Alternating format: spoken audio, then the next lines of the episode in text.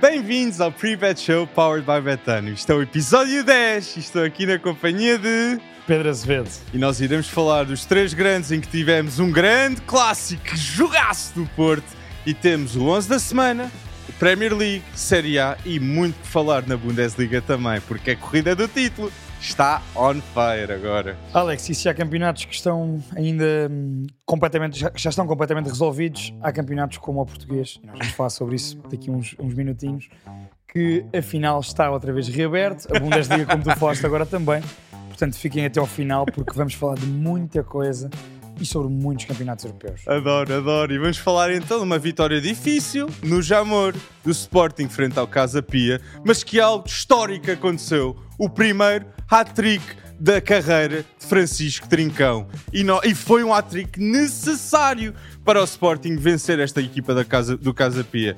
Uma coisa é certa, depois deste jogo, o Sporting estava com 4 jogos seguidos, sem gols feridos, e frente ao Casa Pia sofre 3. A defesa tem de ser Gonçalo Inácio, Diomandé e Santos, todos os centrais estão a 100%. Mas eu entendo que o Ruben Amorim tem de fazer esta rotatividade com Mateus Reis e Coates. Mateus Reis, que é dos jogadores mais usados também por Ruben Amorim. é Desde logo interessante. porque consegue fazer duas posições, pode jogar como o central da esquerda no- nos três, na linha 3 e pode também jogar eh, rodando com o Nuno Santos na ala esquerda. Eh, Alex, e eu, olha, começaste logo por esse ponto por esse ponto hum, da questão dos centrais do Sporting, que é uma, uma questão que nós temos batido aqui muito eh, semana após semana, porque acho que já ficou evidente que Gonçalo Inácio à esquerda, Diomande no meio e Santos Justo na direita é um trio que está para ficar Sem dúvida. sem dúvida. E eu acho que está para ficar já para os desafios que o Sporting tem ainda nesta época, que é a tentativa de chegar ao- no mínimo ao terceiro lugar para conseguir aspirar a ir à Liga dos Campeões e eh, o sonho de chegar à final e até poder ganhar uma Liga Europa, que isto nunca se sabe. Está presente lá, está na luta. Agora, eu acho que isso será possível. Quanto mais esta linha de três jogar junta Exatamente. não só porque são os, como tu referiste bem, estando os três bem fisicamente, são os, os, os três funcionam muito bem Uhum. e se calhar individualmente estão em melhor forma agora, cada um dos três individualmente e os três em, em conjunto, Sim. E porque é preciso prepará-los também. Ou seja, eh, são três centrais de futuro, como tu também te- tens referido aqui muitas vezes. E, portanto, se eu percebo que Coates seja um dos quatro, Uhum. jogam sempre três e, Co e Coates rodem entre os quatro, eu já não percebo que rode tanto como Mateus Reis. Porque, na minha opinião, Mateus Reis é claramente, a nível de qualidade, o quinto central dos cinco que o Sporting tem. Concordo, concordo. E tu estás a dizer algo que eu acho que é algo que Ruben Amorim faz muito, que é a rotatividade do plantel inteiro. Porque o Sporting vai jogar com os Juventus durante a semana e nós vimos Morita a descansar e vimos Spot com o Ugarte. A justificação de Ruben é Morita tem descansado, nós temos de fazer uma rotatividade, nós, te- nós precisamos rodar o plantel. Ou seja, também a- eu vou dizer isto, acho que Pote esta época é o jogador mais influente, concordo com o Ruben Amorim, do Sporting. A mudança de posição, jogar a extremo, jogar no meio campo, fazer um gol e duas assistências neste jogo contra o Casa Pia, fundamental. E agora é um líder. É um líder e está a ser um exemplo dentro de campo. E vai ser muito preciso. Nós estamos aqui a falar da saída de Coates, que nós achamos que não é o melhor para o trio de centrais do Sporting. Pode, tem, é necessário ser um líder. Sim, sim, sim, porque Coates funciona como essa referência. E, Exatamente. obviamente, e daí nós também eh, referirmos que, obviamente, que Coates tem que entrar para as contas. Não, não, não, passou a ser um, um mau defesa central, pelo contrário, é um bom defesa central, é um líder e é uma referência naquela equipa. Sim. E, portanto, a partir daí, claro que não se pode excluir assim Coates. Agora, hum, eu, desculpa só voltar atrás à questão dos centrais, hum, eu acho que Mateus Reis, na- hum, quando joga na ala, joga sempre bem, eh, cumpre. Cumpre sempre. Eu, eu, atenção, Nuno Santos é muito melhor ofensivamente. Acho eu. Nuno Santos tem essa acutilância. E o melhor de Nuno Santos é com o Mateus Reis. E- exatamente. E portanto, porque se calhar protege-o mais ali também. Eles entendem isso muito Nós já falámos disto muitas vezes. O Sporting não canalizando tanto ataque pela direita precisa de um Nuno Santos na esquerda, que é um extremo. É um extremo autêntico. Agora, eu acho que Mateus Reis, hum, nesta fase, pelo menos nesta fase final da época, já não se coaduna para Mateus Reis ser titular no centro da defesa. Sim.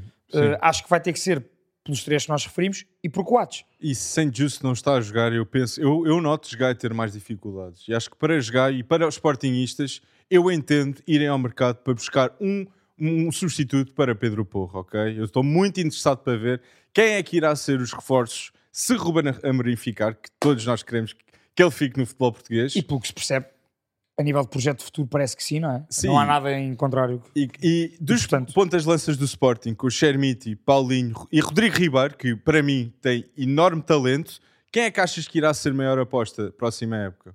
Eu digo já, se o Rodrigo Ribeiro fizer uma boa pré-época, eu acho que o Rodrigo Ribeiro Eu não buscava também. não me chocava nada. Exatamente. Não, ou seja, não é que eu acho muito que isso vai acontecer, mas tenho esse feeling. Ok, Não é? ok. Mas, mas mesmo assim eu acho que vai, vai haver uma opção no mercado comprada para ponta de Mais lança. um ponto de lança, certo? Ok, Ou seja, é preciso Sim, percebo, opções. percebo. Agora, tu há bocado falavas num, num ponto que para mim também é interessante, que é a questão das referências. Não há equipa eh, com sucesso que não tenha referências no seu plantel. E eu acho que Pote, de facto, já é uma referência no plantel do Sporting. Facto. Tu disseste bem, Pote tem sido o jogador mais regular e, e o melhor jogador do Sporting esta época. Com-.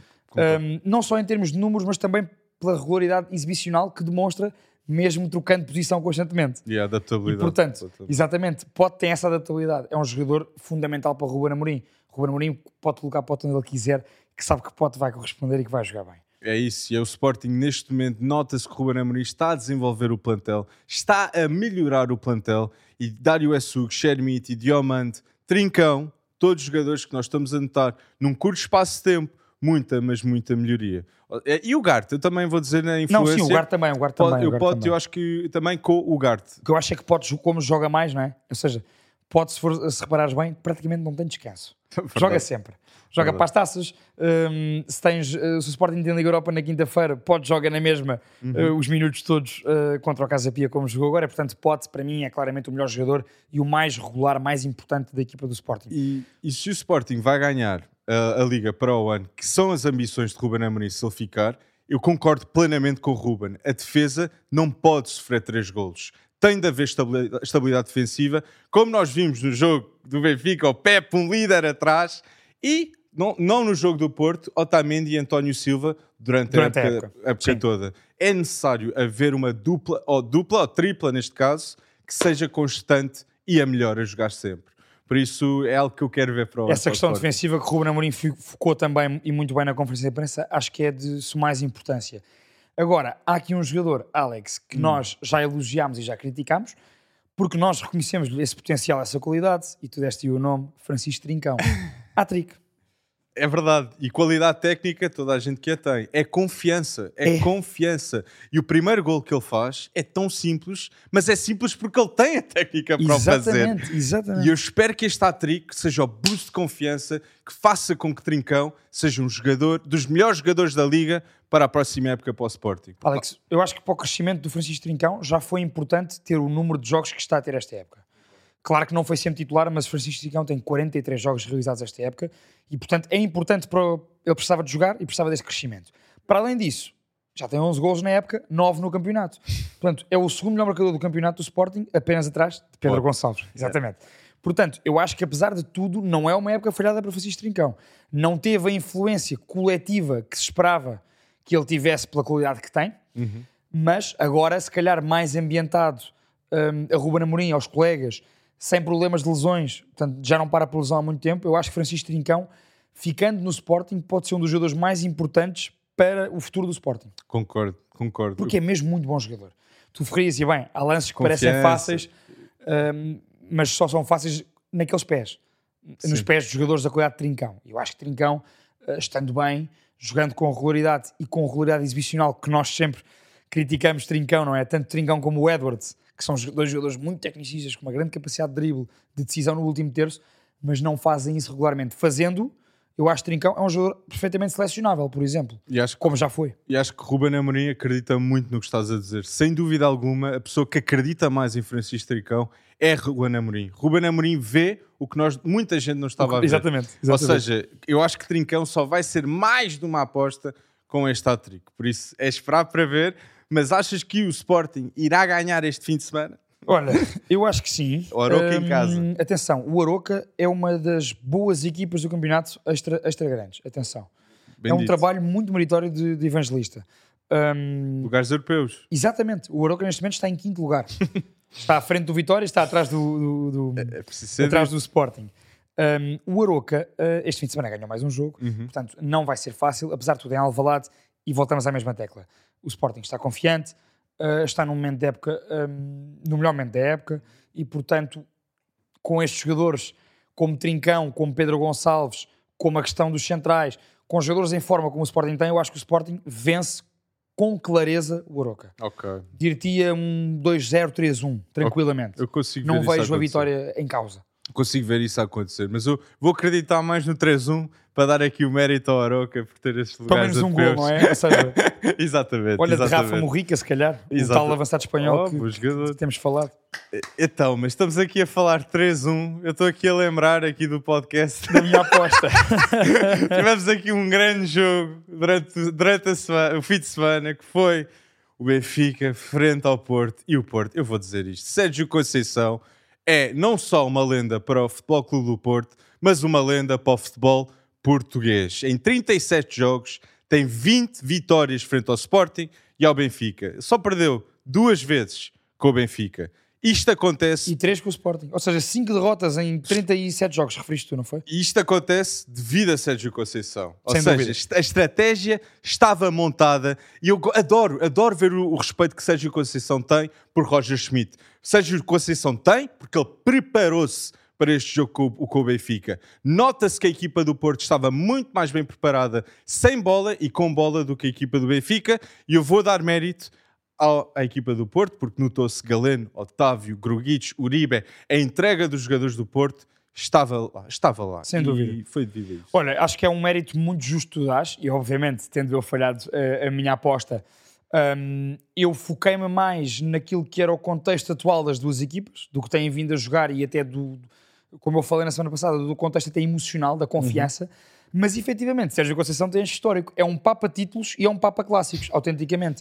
E portanto, hum, com Sérgio Conceição, o Porto podia estar ainda mais abaixo podia já não estar na luta pelo título, que está e que reativou agora com esta vitória na luz. Uh, mas Sérgio Conceição ser- a sua equipa ia ser sempre tremendamente competitiva e isso é algo que nunca falha com Sérgio Conceição. Para mim, os dois grandes pontos de Conceição é a valorização de plantel, essa gestão de recursos que é feita, sem dúvida.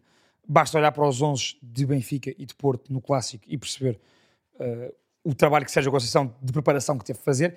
E é esse segundo ponto que eu gosto de relevar e que, e que para mim é um dos grandes méritos de Sérgio Conceição, que é a preparação estratégica para cada jogo em específico, Facto, exatamente. principalmente para eliminatórias e para jogos grandes.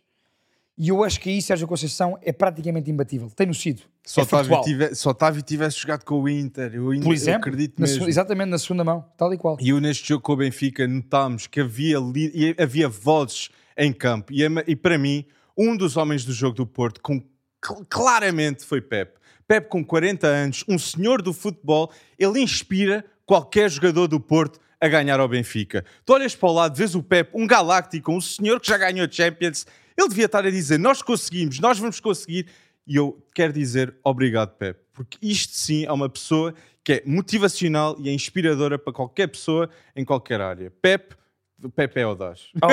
Alex, atenção, e, e, e Pep vem de lesão. E portanto, até nisso tem mais mérito a forma como, hum, Paragem, é como. Pep vem da paragem e assume o jogo como assumiu uh, um jogo deste, não é? Um clássico. Melhor marcando. Agora, eu acho que hum, o Porto, efetivamente, mais do que a questão defensiva neste jogo, ou seja, defensiva não, mais do que cá atrás, foi na pressão alta que conseguiu fazer, no condicionamento que conseguiu fazer a saída de bola do Benfica. Ok. E, portanto, ganhando a batalha do meio campo, pressionando em cima como pressionou, sabendo que Odisseus Vlaco Dimos é um guarda-redes que claramente não tem o jogo de pés que se exige um guarda-redes de um clube grande, aos dias de hoje. Para mim, a grande diferença esteve aí. Não sei se concordas comigo, eu olho para o jogo, eu vejo Diogo Costa em ação, eu vejo Odisseias em ação e vejo duas equipas que constantemente a sua matriz de jogo é pressionar alto. Benfica e Porto. Roger Schmidt e Conceição pedem sempre isso Uhum. Não, às equipas. o, Sérgio Conceição, sem dúvida alguma, neutralizou os fortes do, do Benfica e fez com que jogasse pelas partes fracas. Vlaco Dimos, Exatamente. o jogo de pés de Vlaco Dimos é uma fraqueza do Benfica. E Sérgio Conceição expôs.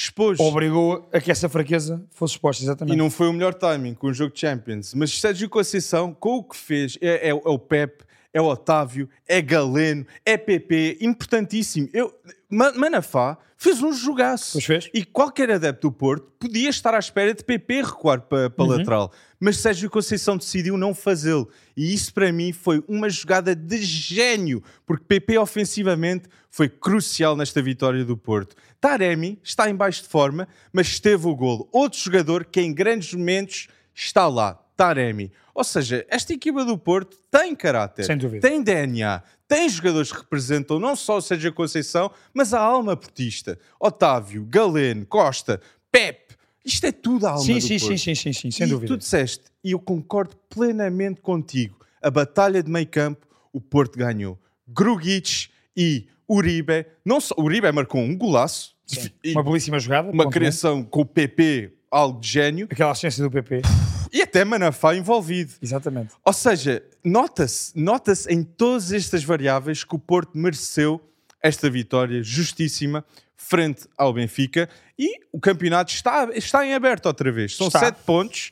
Benfica tem jogos difíceis e honestamente, com a garra que o Porto tem com o Sérgio Conceição, eu não vejo o Porto a perder pontos. Sim, eh, aliás, eh, digo já, Alex, para mim neste momento, das duas, uma.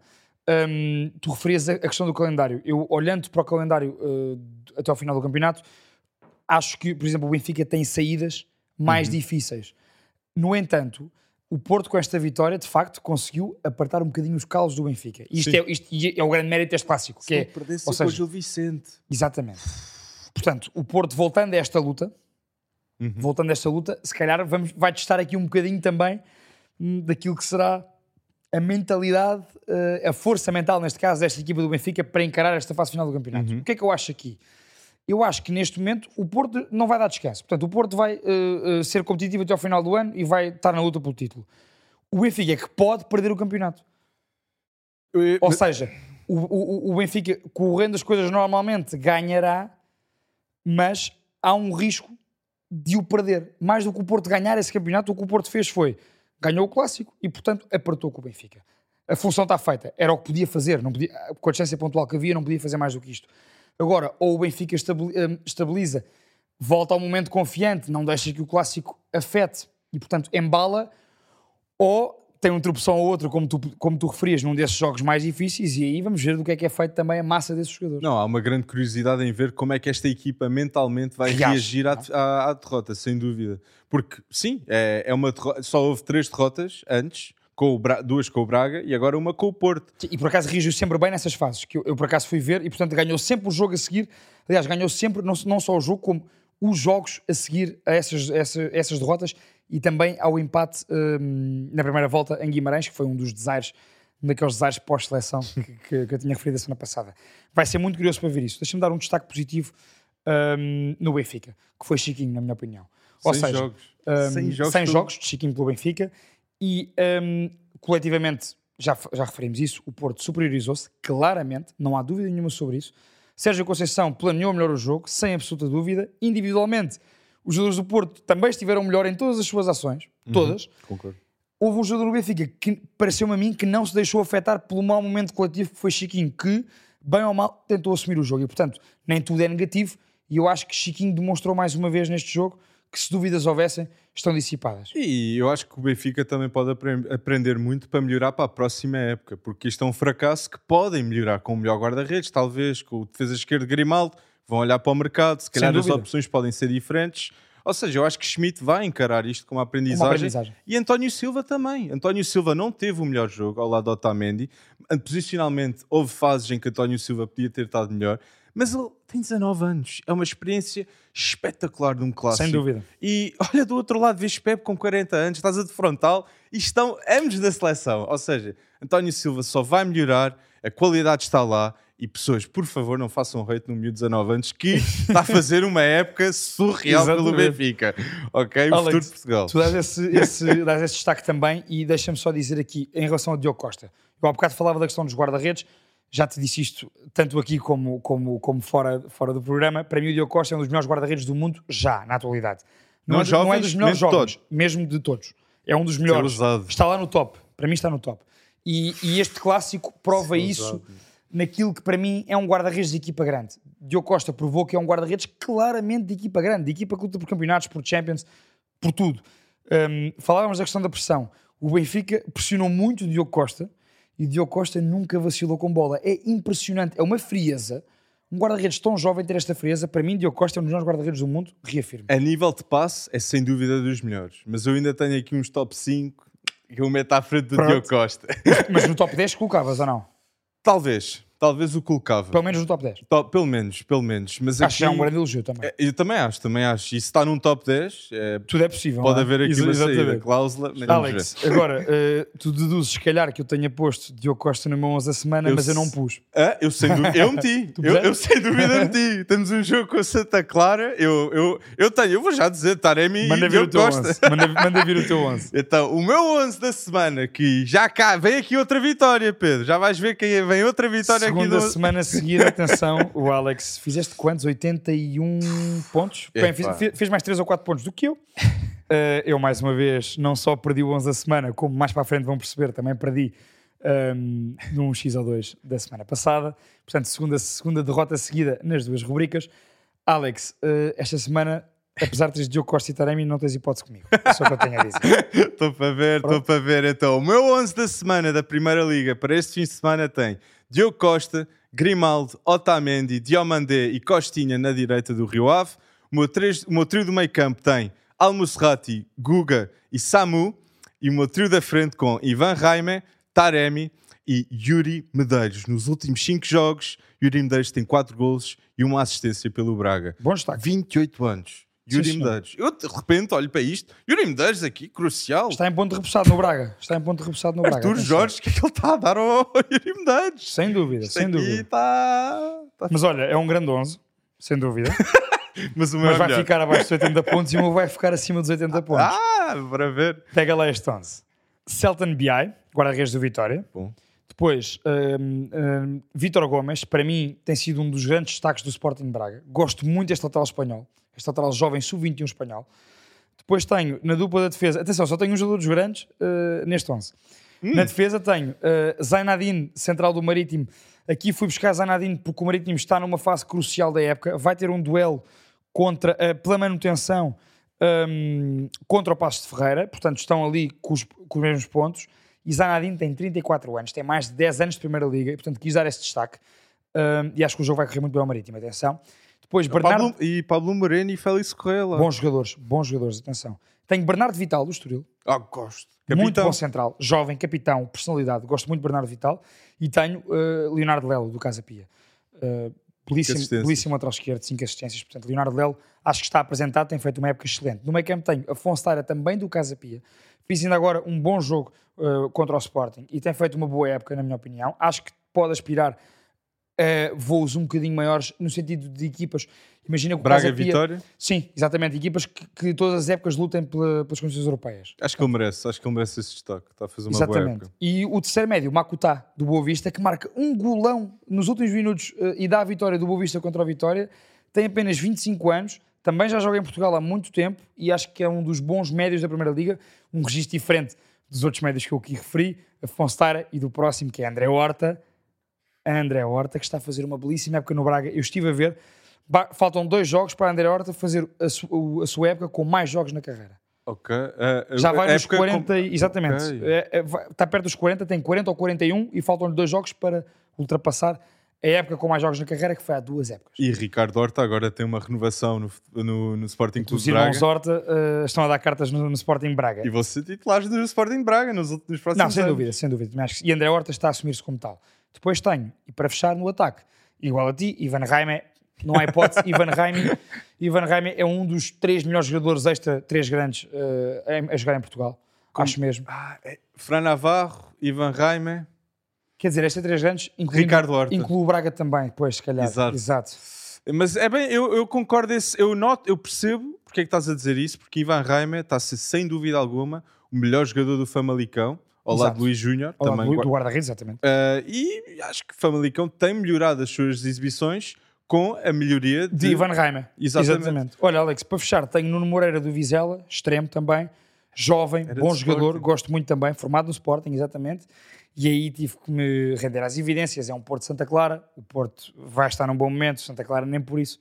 Taremi. Taremi! Exatamente. Pronto, temos Taremi e Ivan Raime em comum. E é o jogo para Taremi. Taremi Também eu acho que sim. que, vai Depois de marcar, marcar no Santa clássico, Clara. acho que agora Taremi vai outra vez entrar em grande forma. E eu acho, que é, eu acho que é a tática também. Taremi com Ivan Nilsson. Vamos ver se irá acontecer a longo prazo. Mas, Exatamente. mas aqui, com o 11 da semana, tivemos alguns takes. Interessante. com a Vizela tiveste tu, Vizela tive o Nuno Moreira. Nuno Moreira. Nuno Moreira. Hum, eu tenho o Samu, tens o Nuno Moreira, ok. Vamos ver quem é que irá. Conseguimos fugir aqui um bocadinho e ir aqui a equipas, não é? É Que verdade. normalmente a malta não tem tão, tanta atenção, mas que tem jogado bem. Ok. tem jogado bem. Hum, Então, Acho que vale a pena esse destaque. Acho, que é, acho que é justo. então prestem atenção a estes jogos, a jogadores que o Pedro disse, porque há aqui muito jogador que irá sair e melhorar o seu desempenho. me vai dar muitos pontos também eh, na próxima semana. Pontos, temos a falar, por falar em pontos. Bom ah, ponto. Anfield, finalmente o Arsenal ganha um ponto. Um ponto em Anfield. Já não fazia há sete anos, penso eu, ok? E Arsenal 2 igual com o Liverpool. Surreal. grande jogo. Atenção. Para mim, eh, um dos melhores jogos que, que vi este fim de semana e eu acho que na semana passada eu pus que o Liverpool, apostei na vitória do Liverpool, eh, enganei-me, mas não estive longe. Se Mo Salah não ter falhado aquele penalti, atenção, eh, o jogo tinha virado. E não é só Mo Salah, é que se Aaron Ramsdale não é absolutamente decisivo, Alex, e é por aí que eu quero começar contigo. Se Ramsdale não é absolutamente decisivo, para mim também um dos melhores guarda-redes na atualidade, e não percebo como é que não é titular à frente de Pickford. Pickford na seleção inglesa, uh, Ramsdale no último minuto faz duas defesas do outro mundo Facto. e mantém o Arsenal com, van- com alguma vantagem pontual, apesar do City depender apenas só de si próprio. O que é que tu achaste sobre este jogo de Anfield? É justo o empate? Eh, eu acho que é justo tendo em conta a performance de Ramsdale. Acho que concordo com esse take teu. Acho que Pickford é eh, a aposta na seleção devido a Southgate. Acho que há uma boa relação e Pickford na seleção joga muito bem. Tem joga muito bem, sim. Mas pelo rendimento de clube, eu, eu percebo completamente o que estás a dizer. Mas o meu destaque neste jogo é, sem dúvida, de Saka e Martinelli. Saka não marcou, mas o envolvimento que ele tem, a pressão que os jogadores de Liverpool têm de fazer só devido à presença de Saka, fez com que Martinelli marcasse um gol Pois foi. e fizesse um jogaço. Que Martinelli, neste momento, é o jogador brasileiro com mais golos marcados nas top 5 ligas, com 14 golos Tem mais do que Vini? tem mais do que Vini na Liga, na Liga. Ou seja, Ok, ok, isto é ok. uma excelente temporada de ambos os extremos e Klopp devia estar a pensar. Eu lembro ter Sadio Mané e Salah há uns anos tão rápidos e agora eu olho para o outro lado e vejo Arteta num 4-3-3 também com Saka e Martinelli, que são rápidos, finalizam e querem ganhar. Querem muito. Eu acho que é isso Sim, sim, sim. sim, faz com que o Arsenal seja uma equipa mesmo, mesmo difícil. Mas o Arsenal vai ter jogos difíceis com Manchester City, Chelsea, United e Newcastle. Ux, Ok? o calendário do Arsenal é muito mais apertado do que o do City. Então, qua- quatro jogos muito difíceis em nove jogos. o que é que tu achas que vai acontecer ao Arsenal? Eu acho que se vai aguentar. É que neste momento, Alex, só para dar contexto, o Manchester City depende apenas de si próprio. Portanto, se o Manchester City, hum, até ao jogo com o Arsenal, vencer o jogo entre as tem, tem menos um jogo, tem menos 6 pontos, menos um jogo. Portanto, se vencer, fica a 3 e depois depende de si próprio. Porquê? Porque se vencer o Arsenal, confronto direto, fica com os mesmos pontos, mas à frente do Arsenal. E portanto, o que é que tu achas que vai acontecer eu acho que o Man City está na melhor forma esta época agora. neste momento? Ok. Jack Grealish está em forma. Phil Foden a sair do banco se for preciso. Haaland com 30 golos na Premier League. E o golaço que ele marcou ao Southampton. Verdade, e 44 golos marcados em todas as competições. Eu acho que é agora que toda a gente quer ver o Haaland a ser decisivo, não só na Premier League, mas também na Champions League. Uhum. É agora, Haaland, tu podes ser o melhor jogador do mundo com Pep Guardiola. E eu acho que ele sente essa pressão. Mas com tu achas 22 que, anos. achas que o City hum, vai apertar de tal maneira com o Arsenal Acho. que este Arsenal vai vacilar? Se o Arsenal não vacilar, temos aqui lendas ah, a ser feitas. Ok. Saliba, Saka e Martinelli vão ser vistos como lendas da Premier League. Porque em três anos a Arteta fazer isto Ah, sem dúvida. é, vai ser histórico. Vai ser especialmente com o nível de investimento que há, não só em, em clubes como o City, Claro. Liverpool, Chelsea, tens Newcastle, Tottenham. tens Aston Villa, Unai Emery. Há investimento por todo o lado na Premier League. Competitividade teve, nunca esteve tão alta. Uhum. E Arteta fazer isto era... Mas é muito difícil. Porquê? Tens Kevin De Bruyne, que já tem 100, 100 assistências feitas na Premier League pelo Man City. É o quinto jogador a fazê-lo. E é o jogador mais rápido a fazer 100, assi- 100 assistências na Premier League. E tens Rodri, tens Ruban Dias, tens Stones, Ederson. Pá, eu, eu- eu honestamente acho que City agora é o favorito para ganhar o título. Ok, ok. Olha, eu vou discordar de ti. E ainda bem. Ou seja, eu acho que eh, tu referias estes jogadores do City, então eu vou-te referir este nome, Gabriel Jesus. Atenção. Gabriel Jesus foi importantíssimo no primeiro terço da época do Arsenal. Lesiona-se, lesão grave, volta, desde que volta, só marca. E eu acho que Gabriel Jesus é um jogador fenomenal, acho mesmo, e vai ser campeão pelo Arsenal e, portanto, vai continuar a ganhar Premier Leagues. Mas olha que Atenção, Julian é vai no Alvarez fez também um Também. campeonato do mundo surreal. É o substituto no Man City de Gabriel Jesus e está a fazer o Também papel está, de substituto sem dúvida. espetacular. E, e- e- de uma forma de jogar muito parecida também. Um avançado muito móvel. Mas eu acho que Gabriel Jesus eh, provou contra o Leeds, provou em Anfield e vai provar nas próximas jornadas que vai ser fundamental para o Arsenal carimbar o título. Gosto. Portanto, eu acho que o Arsenal vai ser campeão. Apesar deste empate em Anfield, nunca é fácil ganhar em Anfield, seja qual for o momento do Liverpool. Não, o Arsenal não, não tem 3 pontos desde 2012. Exatamente. Portanto, eh, podemos Em ver, Anfield. em Anfield, exatamente.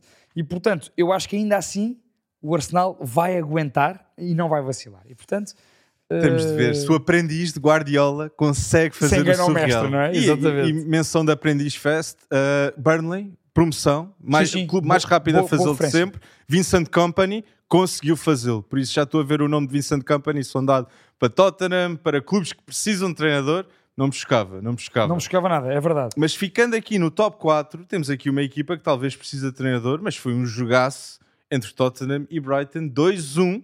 E o que é que tens a dizer sobre isto? Porque De Zerbi, tivemos uma expulsão, o que é que foi aquilo? Não, eu, acho, eu, acho que, eu acho que o Brighton, eh, atenção, eh, o Tottenham ganha, eh, precisa dos pontos como do pão para a boca, Uhum. mas claramente podemos ver que o Brighton é uma equipa muito mais bem trabalhada. Acho que não há questão sobre isso.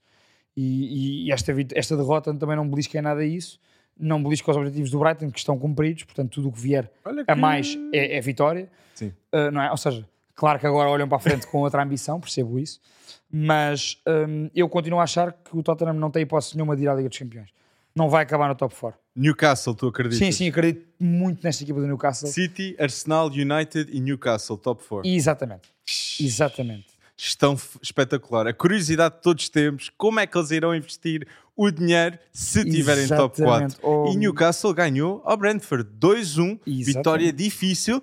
E nós até vemos no, no Brentford uma menção que quero fazer, David Raya, grande guarda-redes, ok? Não Tem muitos bons jogadores. O Brentford é uma equipa, da- é uma daquelas equipas que tu referencias muitas vezes que funciona muito bem com o scouting. completamente. E portanto, isso faz tudo e tem-se visto o bom caminho do Brentford. E falamos em scouting, eu quero dizer algo histórico que aconteceu. Não só Son tornou-se o jogador asiático na Premier League com mais golos marcados, com 100 golos, Mitoma tornou-se o jogador japonês com mais golos marcados numa época na Premier League, com 7 golos. Está a fazer história no Brighton. Mitoma é dos melhores dribladores no mundo de futebol na atualidade. Eu vou dizer isto. Concordo contigo. Mitoma hum, tem um diploma em dribles, completamente. Portanto, não há cá. É, é- é raro o lance de um para um que o defesa consegue ganhar a Mitoma. Facto. Belíssimo jogador. Alex, deixa-me dar-te aqui um destaque, porque falavas em top 4 e se há top 4 que tem estado eh, efervescente é o italiano na Série A. E nós, esta semana, aposta que falhámos os dois, Epa. dissemos que a Juve ia ganhar a Roma frente ao Lazio de Sarri. Uh, Sarri trocou as voltas à ex-equipa e, portanto, neste momento a Lazio tem 58 pontos em segundo lugar e a Juventus podemos dizer que se não ganhar a Liga Europa é praticamente impossível de chegar à Liga dos Campeões do próximo Estes ano. 15 pontos, 2-1 para a Lazio. estes 15 pontos tirados às Juventus foi... Deram cabo da época. cabo da época. E é a pior coisa que podia- ter acontecido ao Sporting. Agora o Sporting Achas tem que de o, jogar foco, o foco da Juve vai estar claramente no- Na Liga Europa. Na Liga Europa. Não, dizer, Completamente. não achas, é factual, vai ter que ser. e, e, e a Lazio. Eh, Para mim foi um choque ver a Lazio ganhar 2-1 à Juve. A Juve é que precisava de ganhar e Lazio ganha com o senhor do futebol, Maurício Sarri, que não me surpreendia voltar ao futebol inglês, como nós vimos agora. Unai Emery, que foi gozado, entre aspas, a saída e, E, agora volta, voltando, e exatamente. tem mais vitórias. Que só o Arsenal e Man City têm mais vitórias com o o Aston Villa. Tu achas que Sarri hum, Um excelente carimbando treinador. o segundo lugar com a Lazio? Oh. Que para um, a Lazio não vai à Liga dos Campeões, eu nem sei há quantos anos. há 20 anos Pronto. que é desde 2000 que a Lazio Tinha não sido campeão no ano anterior com, com Sven Goran Eriksson na época. Desde, Exato. desde 2000 que não vai à fase da Liga dos Campeões. Ou que não se qualifica diretamente. ou acho que é o segundo lugar. Ok, ok. E Sarri consegue fazer isto. Sim, tinha elementos espetaculares com Ciro Immobile, Luís Alberto, Sergei Milinkovic-Savic, mas Sarri consegue com a estrutura defensiva da Lazio. É a defesa menos batida na Liga Italiana e tem de ser mais mencionada, na minha opinião. Menos batida até que a do Nápoles. Romagnoli, Que compra foi esta? Romagnoli está-se espetacular com a Lazio e eu vou dizer, Sarri é um mestre do futebol. E está tá demonstrado. Atenção, grande diferença e focas muito bem da Lazio para Roma, Milan, Inter, Atalanta e até Juventus está na questão defensiva. Porque a nível de gols marcados, a Lazio está ela por ela. Claramente o Nápoles está destacado, tem mais 20 gols do que a concorrência, mas uh, Nápoles é a segunda melhor defesa do campeonato com 21 gols sofridos e a Lazio é a melhor, como tu dizias, com apenas 20. Para os rivais que estão a lutar pelo acesso à Liga dos Campeões, a Lazio tem menos 6, 8, 9, 10 e 12 gols sofridos do que estes adversários. Portanto, claramente essa é a diferença. Deixa-me dar o destaque positivo ao trabalho de Sarri na Lazio, que é este. Jogadores, para além dos craques que tu referiste, Milenkovic Savic, Ciro Immobile e Luís Alberto, há jogadores que estavam em subrendimento, não só na Lazio como noutros clubes, Felipe Anderson, Zaccagni. Matia, yeah, Zaccagni. E que agora com Sarri esta época têm jogado muito, estão a um nível muito elevado e têm contribuído para este segundo lugar. Aliás, posso dizer, eu já disse aqui que a Lazio não ia ficar no top 4 e, e, e vai ficar. Vai ficar. Está com 58 pontos está com 50, já tem 5, 6, 7 pontos de avanço para os clubes que vêm atrás. E tu falas de Zaccani, Zaccani que marcou um gol e fez uma assistência frente às Juventus e na Liga Italiana Zaccani tem 10 gols e 5 assistências. Belíssima época, belíssima época. Crucial. Outro, outro jogador que Sarri consegue melhorar. E Roma, Mourinho ganhou um jogo muito difícil frente ao Torino fora. Fora, exatamente. E Mourinho consegue esta vitória que faz com que a Roma esteja em terceiro, terceiro lugar. lugar. Ou seja, Mourinho está a melhorar a está Roma. Está real, Alex.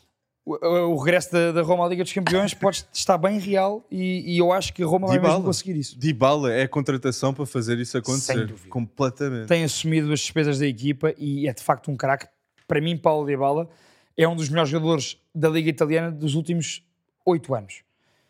Gosto. Desde que joga em Itália, desde gosto. o Palermo, que Dybala é um perfume autêntico nos, nos ravados italianos. Eu gosto mesmo muito de Paulo Dybala e tem sabido, com José Mourinho, que não é fácil, tem sabido um, assumir essa responsabilidade. E eu acho que isso é um ponto que mais me surpreende, porque a qualidade sempre esteve lá, o talento sempre esteve lá, uhum. mas esta responsabilidade que Mourinho lhe deu de ser o, o 10 da equipa, não, só não é 10 nas costas porque é o 10 da equipa é, e é o jogador do qual os colegas dependem para ganhar jogos. Não, há jogadores que melhoraram muito com o Mourinho. Muitos. Tami, uh, Dybala, nota-se que Mourinho, até uh, central, o Smalling. Sim, sim, sim, sim, sim sem dúvida. é, é, é, muito bom jogador com o Mourinho Tal na estrutura da Roma. Uma, uma, última, minha última menção com na Liga Italiana sim. é da Lazio também, que a Lazio na Série A esta época ganhou ao Nápoles ganhou a Roma duas vezes José Mourinho, Exatamente. ganhou ao Milan, ganhou ao Inter, ganhou ao Atalanta e ganhou às Juventus. Ou seja, tem provas dadas com qualquer adversário na Liga. Por isso, eles sem dúvida merecem o segundo lugar na Liga Italiana e Nápoles merece o primeiro mais. Alex, e por falar em treinadores que mudam jogadores, eu quero te perguntar se com Thomas Tuchel uh, no Bayern é uh, caminho certo para o título. Uh, não é certo, não é caminho certo, porque tens um Dortmund forte, tens um Dortmund forte. Eu acho que foi uma vitória psicológica, eu, eu mensei, eu, eu disse isso uhum. no último podcast, mas eu ver uh, o Dortmund a ganhar a União de Berlim como ganhou, da substituição que foi feita como o Coco, entrar aos 5 minutos, ir abraçar o, o Edin Terzic depois, a união de grupo desta equipa do Dortmund. Não cobraram com a derrota, não é? É muito forte. E eu esperava isso, lembrar-te, acho que falei na semana passada, eu esperava que o Dortmund caísse com a derrota em Munique, mas não. E, verdade, e algo que é espetacular é que Roy, não é espetacular, é uma menção aqui underrated. É Marco Reus nunca ganhou a Bundesliga no Dortmund. E eu sinto que este grupo quer Era bom, Reus não é? Oferecer isso a Reus. Hummels, Reus, ganhem com o Dortmund, ganhem com qualidade, porque existe. E a equipa do Bayern Munique está fragilizada. Não tem um ponta de lança. Não estavam à espera de Lewandowski ir embora. E agora é uma mudança de treinador e mudanças táticas têm de acontecer. Mas com Thomas Tuchel, com a vinda de Thomas Tuchel, os dois jogadores que eu acho que ficam a ganhar mais. Já sei quais é que vais Três, dizer. com o Thomas Müller. Ah, é, ok. Müller é o, mais dois, não é? O Pamecano e Matias Delict. Matias Delict já tem a confiança para fazer remates daqueles. E o Pamecano, que ofensivamente aparece em zonas de passe que não aparecia antes. Eu vou dizer isto. Depois de Thomas Tuchel se sair ou se ficar mais tempo, depois de 5 anos de Thomas Tuchel, ou se, eu acho que Bayern Nick tem aqui dois centralões, dois jogadores de classe Upamecano. mundial, o Pamecano e Matias Delic. Olha, concordo contigo. E eu acho que, uh, também acho que o Dortmund, uh, ao contrário do que eu esperava, demonstrou essa força mental uhum. de não quebrar, mas acho que o Bayern vai ser campeão com o Tuchel, precisamente porque o Bayern tem jogadores de outro nível e com Tuchel uh, eu acredito que tanto na Champions como na Bundesliga, que é o caso agora, que possam hum, ganhar outro relevo. E, da- e na Bundesliga eu só quero dizer isto porque estava na, na minha é aposta. verdade, é Estava verdade. na minha aposta. mereces, mereces, mereces. Leverkusen ganhou a Frankfurt e neste momento Xabi Ball, Xabi Alonso Ball, não é do Xabi do Barça. Xabi Alonso Ball, uma lenda do Real Madrid e do Liverpool, está com 5 vitórias seguidas na Liga Alemã. Já está em lugares europeus, Alex. Está em sexto, ultrapassou o Eintracht de Frankfurt com esta vitória. Jogo, o jogo entre os dois. E dos melhores jogadores da Liga da Alemã é Florian Wirtz. Florian Wirtz, com exatamente. duas assistências frente ao Frankfurt. Ele está imparável. E Olha. é o treinador ideal para ele. Wirtz vai ser considerado dos melhores jogadores do mundo a longo prazo. Eu acredito muito neste miúdo. Muito, muito, muito, muito, muito neste miúdo. Eu estou aqui a dizer, pá, não pode, então. Sabes que é que eu acredito muito? Hum. Eu acredito muito e proponho-te que hum. me des o teu 1x ou 2 nesta equipa do LAN. Porquê que eu pus este jogo aqui? Está em segundo. Porque o. Paris, exatamente, porque o Paris Saint-Germain tem esfolgado aqui e ali, por exemplo, perdeu em Lan na primeira volta. O Lan é um clube histórico francês. Eu, quando cresci a ver futebol, habituei-me a ver o Félix Bollard, aquele estádio do norte de França, sempre cheio com um ambiente hum, fervorosíssimo. E, portanto, eu quero muito que o Lan ganhe ao PSG e se aproxime ainda mais da luta pelo título em França, para não ser aquele passeio habitual para o PSG. E que Messi não ganha a, título- a Liga Francesa. Nem é por aí, é mais, é mais pelo gosto do Lan, porque o PSG, para além de Messi, um tem outros jogadores que eu adoro. Bem, isso, isso seria escandaloso. Agora, eu, não é que eu acredito nisto, mas Alex, eu acho que o Lan, eh, não- eu não acho isto, mas eu quero. Portanto, eu vou dizer Lan 2 neste jogo de destaque da Liga Francesa deste fim de semana. Ei, meu, isso, isso é, isso é Pois muito. admiro-me de mas perder muito- os, o- o- contra ti. Isso é muito ousado, mas se acontecer, vamos ter de falar e muito deste jogo. Eu acredito que o PSG vai ganhar este jogo. Messi, que já tem mil contribuições de gol por, no- por clubes, ou seja, isto são marcas espetaculares e eu acho que vai continuar. E Nuno Mendes jogou muito, mas muito bem no último Então, para jogo. ti é eh, um Acho- PSG acho, fácil. Acho que o PSG vai dar 3-4-0. Pronto, eu, Ou 3-1. eu, eu digo vitória do LAN e o LAN ganhando fica a 3 pontos do PSG e temos campeonato francês outra vez. Portanto, atenção a esta equipa do LAN, atenção mesmo, que tem, deixa-me só dar este destaque, um jogador que eu adoro, que é o capitão da equipa, Seco Fofana. Número 8, área a área, que médio impressionante. Passes. Impressionante, esqueçam. Para o ano está a jogar na Premier League, de certeza, numa das melhores equipas da Premier League. É um jogador zaço. Merece-o. Merece-o. Newcastle, Brighton. Eu ia dizer agora, Newcastle, exatamente. Eu Vejo ver- o Newcastle. Eu conseguiria ver isso acontecer. Falar em Newcastle, uh, Alex, Aston Villa Newcastle é um dos jogos que destacámos para esta semana da Primeira League. E para muitos vão dizer: Ah, Newcastle está no top 4 fácil. Não, não é Atenção fácil. ao Villa de Emery. Vejam a forma da Aston Villa, ok? É. Isto não é uma aposta fácil, mas eu vou apostar Newcastle porque é assim, vou repetir, defesa menos batida da Premier League, Nick Pope, Trippier, Botman. Eu vou apostar 2 Newcastle. Eu finalmente vou ser comedido na minha aposta e, portanto, eu vou num empate. Eu acho que estão as duas num grande momento. Dois belíssimos treinadores, ia ver. Emery e Edial. Duas equipas num momento fantástico, a lutar pelos seus objetivos. E eu acho que o Newcastle, eu podia pôr Villa, mas o Newcastle está mesmo muito bem e é muito sólido, como tu referiste. Portanto, E- vou pôr empate, portanto, X no Villa Newcastle. E luta top 4. E Sim, um para um, o Naemri é dos piores adversários para Sem treinador. dúvida, sem dúvida. E portanto, agora eu vou ter que ir a este jogo, por muito me custe, tenho algum carinho pelo Valência, é uma equipa histórica em Espanha, mas tanto Valência como Sevilha estão numa época fraquíssima, estão muito perto. O Valência é a primeira equipa abaixo da linha d'água da La Liga, o Sevilha está apenas 5 pontos acima do Então, Valência. Corona. E portanto temos Valência contra Sevilha. Alex, Valência está a jogos e jogos sem ganhar. O Sevilha tem o plantel que nós sabemos, mas não está a correr bem este ano. Qual é que é a tua aposta para este jogo? Como é que é possível o Sevilha estranho, estar a é correr estranho. mal? Até, olha o Bono, dos melhores guarda-redes do Mundial. Exatamente. Tipo, como é que é possível? Mas pronto, isto é uma conversa Sevilha. Eu vou dizer Sevilha, porque como é que é possível um plantel deste estar na forma que está? Isto é, isto é vergonhoso. A lutar pela manutenção. Administração vergonhosa. Não sei o que é que está a acontecer, mas Sevilha, bo- bora lá, eu quero-vos ver na Liga Europa. Então, Não sei se chega neste momento. Não, nem hum, perto. Não, não, pois não, não tem hipótese. Só, só vencendo a Liga Europa e aí chegam à Liga dos Campeões. tu vais Sevilha 2, no Mestalha. Sevilha 2. Porque no Mestalha, no o Mestalha nem é do Valência neste momento. Eu vou Valência, eu vou Valência 1. Aqui vou arriscar, não vou ser como dito. Ah. Eu vou Valência 1. Eu quero que o Valência ganhe, porque quero que o Valência saia da, da posição em que está. É uma posição triste para um clube histórico como o Valência. Portanto, Valência vai ganhar ao Sevilha. Eu acho que sim. E até dizeres isso, é, para mim é tão estranho. Para fechar as Valência apostas. ganhar algo esta época. Ganhar um jogo, não é? Até, exato. Derby Vasco. Para fechar apostas, é isso. É o sempre quente Derby Vasco. Atlético Bilbao, Real Sociedade, duas das equipas mais apaixonantes no futebol espanhol. Hum, ambas num bom momento, ambas a lutar por lugares europeus. Real Sociedade é mais acima. Uhum. O que é que tu achas que vai acontecer neste derby? Que- Que é sempre um jogo de tripla. Eu acho que é um, um jogo muito difícil para o Real Sociedade ganhar na casa de Bilbao. Acho que é o clube que está em melhor forma e tem melhor plantel, Real Sociedade, Sim. mas eu vou para o empate. Como Isto é um em casa derby. do Bilbao, não é? Do Isto é um derby. Acho que o Bilbao vai com tudo e vai ser um jogo muito difícil para o Real Sociedade. Eu vou empate aqui. Ok, eu vou. Eu estava aqui a olhar para a classificação porque quero ver. Não, é isso. Eu vou. Eu vou ter que dizer Real Sociedade. Ok. Percebo esse elemento, atenção, e acho que é, um- é o- é o Atlético Bilbao e Real Sociedade são dois dos melhores ambientes de futebol em Espanha, Sim. Mesmo. Há ali muita paixão, hum, há ali um sentimento de pertença muito grande no País Basco e nestas duas equipas. É sempre, são sempre duas equipas que eu gosto muito de acompanhar. Estes derbys, como tu referiste, são sempre jogos que tu nunca sabes. Hum, apesar de tudo, eu acho que esta Real Sociedade é mesmo uma grande equipa. E é uma grande equipa já de anos. É um projeto muito, muito, muito bem conseguido. E, portanto, vou Real Sociedade, que está ali na luta, eh, está em quarto lugar. Neste momento, se acabasse hoje a La Liga, a Real Sociedade estaria na Liga dos Campeões do próximo ano. Verdade. E, portanto, acho que a Real Sociedade vai vencer, afastar-se do Villarreal e do Betis e carimbar o apuramento para a Liga dos Campeões. Então não há gol nem Nico Williams nem Inaki Williams aqui. Pode haver, mas eh, a Real Oyarzabal vai fazer das suas e vai, e vai marcar mais. Ah, Sorloff, grande Sorloff substituto também, de exatamente, Alexander Isaac, que tem exatamente. 7 gols em 12 jogos na Premier League. Portanto, eh, eu vou eh, em Real Sociedade. Ah, então eu vou apostar no empate neste jogo Mantém-se do Atlético. Bilbao. Pronto.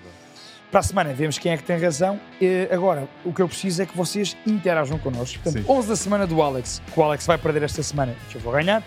Eh, apostem também neste- nestes jogos que nós fazemos sempre no final dos episódios. Não se esqueçam de subscrever no YouTube, Spotify, TikTok, Instagram. Nós lançamos sempre vídeos durante a semana. Interajam connosco, estejam atentos às nossas dicas. Umas vezes acertamos menos, outras vezes acertamos mais. Tem sido o Alex. Participem connosco, estejam ligados. Para a semana, episódio 11. Esta semana, episódio 10. Sempre atentos. Um grande abraço, malta. Estamos aí para mais um episódio do Pre-Web Show na próxima semana. Ah, um grande abraço.